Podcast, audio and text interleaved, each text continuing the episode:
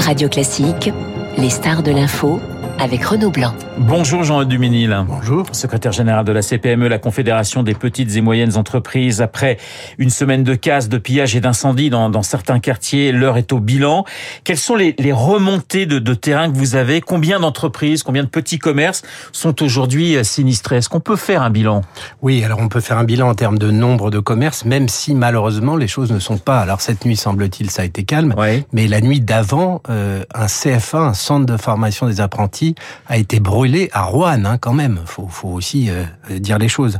Alors le bilan, on a à peu près 300 agences bancaires qui ont été saccagées, oui. autour de 300 débits de tabac. Les débitants de tabac ont été spécialement ciblés, tout simplement, et ça montre que d'une certaine manière, c'était organisé pour viser les cigarettes qui sont faciles à écouler.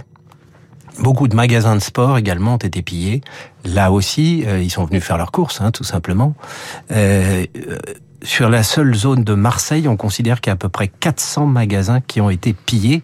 Et il y a non seulement du pillage, mais il y a aussi des incendies. Je crois qu'il faut aussi dire les choses. Donc ça veut dire qu'on a des gens qui ont tout perdu et qui se retrouvent dans une profonde détresse, à la fois qui comprennent pas ce qui se passe et qui sont en colère, qui sont exaspérés. Et je sens cette colère d'ailleurs chez vous ce matin, Jean Duménil. Mais oui, parce que on peut chercher toutes les explications de la Terre, on n'en trouvera pas, et il ne faut surtout pas chercher des excuses. C'est inexcusable quand vous attaquez un magasin et vous mettez le feu alors que vous savez qu'il y a quelqu'un à l'intérieur. Quand vous attaquez un transporteur routier, euh, vol de diligence, hein, avec quelque, euh, vous mettez quelque chose en travers de la route pour barrer, vous sortez le chauffeur, euh, vous pillez le contenu et vous mettez le feu, on ne peut pas accepter ce genre de choses. C'est proprement inadmissible. Il y a dans les colonnes du Parisien, le MEDEF estimé le coût des dégâts pour les entreprises à plus d'un milliard d'euros. Est-ce que c'est aussi ce que vous avez calculé du côté de la CPME ou vous dites c'est un peu trop tôt pour faire les comptes? C'est un peu tôt encore, malheureusement. Ouais. Je vous disais tout à l'heure, les choses sont pas totalement terminées. Et puis il y a le territoire euh, de la France métropolitaine, mais je voudrais avoir une petite pensée aussi parce qu'on n'en parle jamais pour ce qui se passe dans les territoires ultramarins. À Mayotte, c'est pas terminé, par exemple. Les gens vivent une insécurité, notamment les entrepreneurs, euh, galopante. Donc voilà, donc euh, on a raison de se concentrer sur ce qui se passe ici, mais n'oublions pas non plus les territoires ultramarins. Maintenant, pour revenir à ce que vous disiez sur le coût, euh, effectivement, c'est un peu tôt pour le calculer. Ce qui nous intéresse maintenant, c'est comment ce qu'on va payer et qui va payer. On va y venir. Juste sur l'image, euh, effectivement, il y a ces entreprises qui ont été détruites. Puis à l'image du pays à, à l'étranger, euh, un chef d'entreprise, ça compte. Et on met du temps, j'allais dire, à changer cette image. Oui, d'autant plus que malheureusement, euh, on a eu la période Covid évidemment. Ensuite, on a eu euh, des mouvements au moment des retraites. On a eu, enfin, on a l'impression qu'on n'en finit pas, que les crises sont les unes après les autres. On a eu les gilets jaunes précédemment, à chaque fois avec des images qui sont déplorables et qui donnent effectivement que l'impression que la France est à feu et à sang. Et ça, c'est vrai que sur l'image de la France, c'est évidemment très mauvais, même si aujourd'hui, on n'assiste pas, contrairement à ce qu'on aurait pu craindre, à une cascade des annulations du tourisme étranger en France. Alors pour l'instant, en tout ouais. cas. Pour vos adhérents qui ont été touchés par ces saccages, c'est quoi aujourd'hui, ce matin, la priorité? Alors c'est pri... d'appeler les assureurs, de leur dire laissez-moi du temps, ou, ou, ou, il faut qu'on se voit justement parce que bah, la, la priorité des priorités, c'est évidemment de sécuriser leur commerce. Ouais. Quand vous avez une vitrine qui a été cassée, il faut faire venir quelqu'un pour mettre une barrière en bois. Il faut faire en sorte que le, le commerce soit sécurisé. Donc la priorité des priorités, c'est d'obtenir pour ça une avance de fonds parce ouais. que ça a un coût.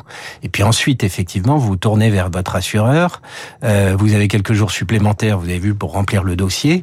Et puis euh, derrière, il y a un sujet qui est également extrêmement important. C'est comment ce que vont vivre les indépendants. Les salariés, ils vont être au chômage partiel même s'il y a une question de coût du chômage partiel et de reste à charge pour l'employeur. Mais par contre, les indépendants, ils n'ont pas accès au chômage. Donc, eux, comment est-ce qu'ils remplissent le frigidaire de Ça veut dire, Jean-Luc Duménil, que vous êtes pour un, quoi qu'il en coûte, on va dire, euh, ciblé, si je puis dire, en quelque sorte, pour, euh, pour les chefs d'entreprise qui ont subi, euh, qui ont subi ces Alors, un quoi qu'il en coûte, non, évidemment. Ouais. Par contre, non, mais vous voyez prendre, ce que je veux dire. oui, bien sûr, qu'on puisse prendre des mesures ciblées sur les gens qui ont été les plus impactés, bien évidemment. Vous demandez quoi au gouvernement et, ce matin Et en ce sens, vous voyez, sur ce qu'a annoncé Bruno Le Maire, euh, on avait demandé à ce qu'on puisse euh, mettre sur mode pause, entre guillemets, toutes les échéances fiscales, sociales et bancaires. Ouais. Et effectivement, le ministre de l'économie et des finances a annoncé que dans les cas les plus difficiles, pour les gens qui auraient leur établissement incendié, on pourrait aller jusqu'à une annulation de charges. Et ça, effectivement, je pense que c'est bien. Quand vous avez plus rien, on peut de toute façon vous demander de payer vos échéances, on n'y arrivera pas. Et c'est vrai que les banques aussi aujourd'hui nous ont dit qu'elles allaient tenir compte au cas par cas de la situation des personnes, mais vous savez qu'il y a le fameux, le fameux prêt garanti par l'État. Oui. Là, il faudra aussi qu'on obtienne, que ces entreprises obtiennent des suspensions, sinon elles vont pas y arriver. Justement, vous allez euh, bientôt, euh, vous êtes, j'imagine, en contact avec Bercy. Est-ce que vous allez rencontrer les, les différents ministres dans les heures qui viennent? Bien sûr, on a des relations euh, très étroites. On a eu une réunion samedi. jeudi, on voit Olivier Grégoire. Demain, on voit Roland Lescure. Et puis, évidemment, on a des contacts très fréquents avec les cabinets, avec des demandes qui sont pratiques. Je parlais tout à l'heure du chômage partiel. Oui. Euh, vous êtes chef d'entreprise, votre établissement a été détruit, vous avez des salariés. Donc, vous allez effectivement faire une demande pour qu'ils soient mis au chômage partiel, sauf que vous avez un reste à charge, c'est-à-dire que la totalité n'est pas prise par le chômage partiel et l'employeur doit continuer à payer une fraction. Il y a à peu près 40% qui est pris en charge et le reste, c'est l'employeur qui paye. Comment vous faites pour payer? Oui. Donc là, il faudra bien qu'il y ait une modification de la prise en charge dans ces cas-là pour les employeurs concernés. Jean Duménil, on évoque une crise sociale, on évoque une crise identitaire, on évoque une crise éducative. Est-ce que c'est aussi, parce que certains le disent, une crise économique où vous refutez ce terme? Non, franchement, on réfute ce terme. Euh, Aujourd'hui, toutes les entreprises qui cherchent à embaucher ont du mal à le faire. Il y a des enquêtes qui sont. Euh, si vous êtes, euh, vous avez envie de travailler aujourd'hui, vous pouvez travailler. Très franchement, euh, que vous veniez des banlieues ou pas des banlieues, ça change strictement rien. Je vous garantis qu'en Seine-Saint-Denis, par exemple, les entreprises recrutent à tour de bras et pas simplement dans l'économie informelle, bien au contraire. Euh, et donc, euh, on peut pas euh, dire, comme on l'avait dit en 2005, qu'il y avait une responsabilité des employeurs parce que les jeunes ne trouvaient pas de boulot. C'est pas vrai aujourd'hui. S'ils veulent, ils travaillent. Par contre, évidemment, s'ils trouvent que c'est plus facile de toucher des allocs euh, que de travailler, ça, c'est un autre problème. Est-ce que c'est facile aujourd'hui? Est-ce que vous avez le sentiment bah, que le, les, les, les, personnes ont du mal à, à vouloir aller s'installer dans certains quartiers, monter leur boîte dans certains quartiers, en disant c'est pas possible? Est-ce qu'il est qu'il y a quand même une peur aujourd'hui? Chez des chefs d'entreprise de se dire je vais pouvoir, je vais pas investir dans tel ou tel coin de France, alors que souvent les mairies aident à l'installation parce qu'elles ont envie d'avoir un tissu économique digne de ce nom. Est-ce que est-ce qu'il y a toujours cette euh, une crainte, cette peur, ce frein à main, si je puis dire? Alors on parle toujours des banlieues, mais je pense qu'il faut parler des zones rurales aussi, hein, parce qu'il y a un vrai sujet là aussi. Euh, quand on a un manque de commerce dans une petite commune, par exemple, il y a des difficultés pour les habitants. Aujourd'hui, quand vous avez toujours vécu dans un quartier, c'est votre euh, environnement et vous n'avez pas peur de monter un commerce. Alors maintenant, c'est vrai que là, euh, les gens qui ont vu le, leur commerce saccagé, euh, pillé, brûlé, certains vont se retrousser les manches et repartir, et puis d'autres vont se dire, bah finalement, on va aller ailleurs parce que franchement, c'est plus possible. Il y aura, il y aura ces deux réactions, et c'est vrai que ça risque de poser des difficultés difficultés par la suite.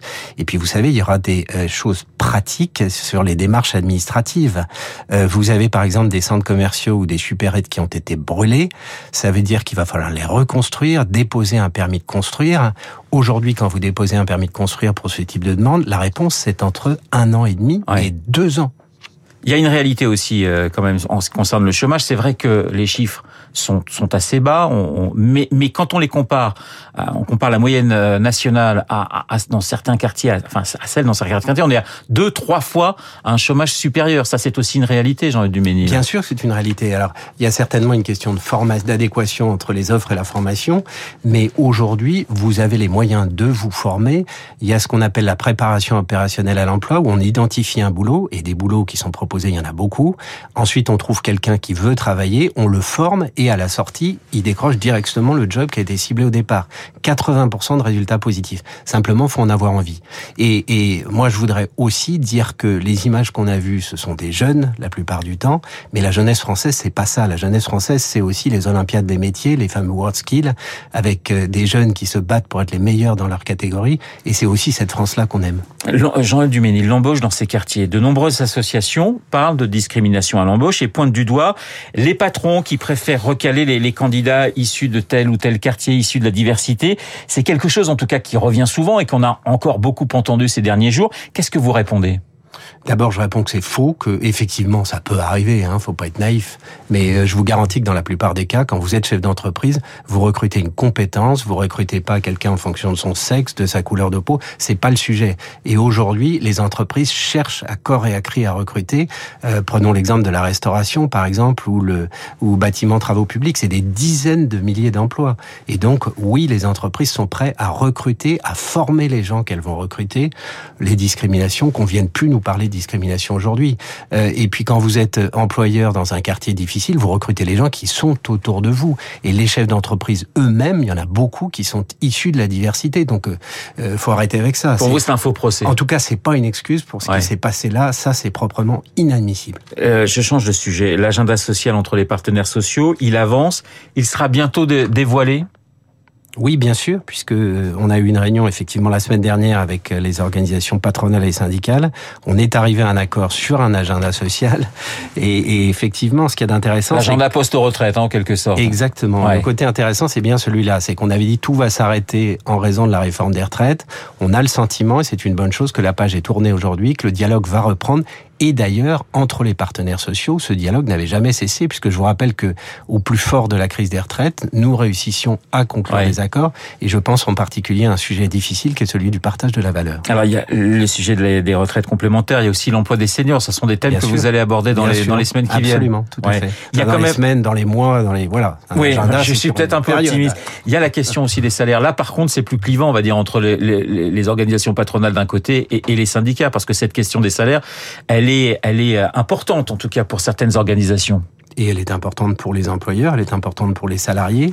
Euh, quand vous êtes chef d'entreprise et que vous pouvez augmenter les salaires, évidemment vous le faites, ne serait-ce que pour garder les compétences. D'ailleurs, les chiffres montrent que euh, beaucoup de PME ont augmenté les salaires. Et puis après, il y a d'autres mécanismes qui existent qui permettent d'accroître le pouvoir d'achat des salariés, l'intéressement, la participation, la prime de partage de la valeur. J'en passe et les meilleurs. Et puis il y a une chose qu'il faudrait quand même pas oublier. Sur la fiche de paye, vous avez un écart grandissant entre le salaire net et le salaire brut. Autrement dit, ça coûte extrêmement cher à l'employeur en raison des charges sociales et finalement ce qui reste dans la poche du salarié au bout du compte est très différent de ce que ça coûte à l'employeur. Une dernière question, Jean Duménil. Qu'est-ce que vous retenez de ce que l'on a vécu de, depuis une semaine? Que euh, il faut vraiment prendre conscience de la situation et de l'urgence à agir pour éviter que ça se reproduise et éviter les dérives aussi. C'est-à-dire que si on a le sentiment, si l'ensemble des Français, les chefs d'entreprise ont le sentiment que l'État est impuissant, à ce moment-là, c'est la porte ouverte à toutes les dérives. Donc il faut rétablir l'autorité de l'État euh, et puis sans doute l'autorité parentale, insister là-dessus. Et il faut pour ça, je suis désolé de le dire, mais des sanctions exemplaires. Moi, j'ai vu des chefs d'entreprise en pleurs qui avaient tout perdu une vie de travail. Et ces gens-là, vous pouvez pas simplement considérer qu'on va mettre une petite tape sur le museau de celui qui a brûlé l'établissement et qui va repartir comme si de rien n'était. Merci Jean-Yves Duménil d'avoir été ce matin dans notre studio, le secrétaire général de la CPME, la Confédération des petites et moyennes entreprises. Il est 8h30 sur l'antenne de Radio Classique.